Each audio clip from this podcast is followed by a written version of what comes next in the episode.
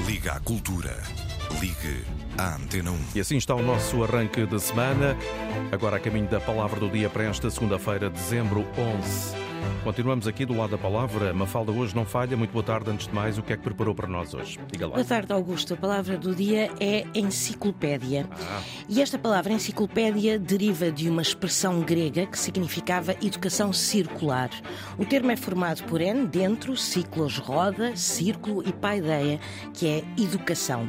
E na Grécia Antiga, a enciclopédia correspondia à coleção de livros necessários para uma educação completa das crianças. E estas obras estavam organizadas alfabeticamente e continham os então considerados conhecimentos essenciais nas artes e nas ciências. Já na Idade Média, atribui-se a Santo Isidoro de Sevilha, um dos maiores estudiosos da época, a primeira enciclopédia dos tempos medievais. E nesta obra, publicada em 630 e com 20 volumes e 448 capítulos, Santo Isidoro tentou reunir todos os conhecimentos disponíveis do seu tempo.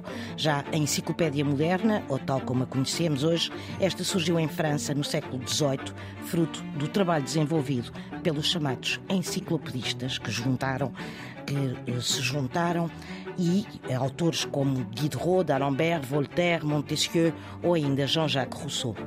Sempre a aprender por aqui é a palavra do dia, edição Antena 1, Mafalda Lopes da Costa. A palavra do dia também no RTP Play. Liga à Cultura.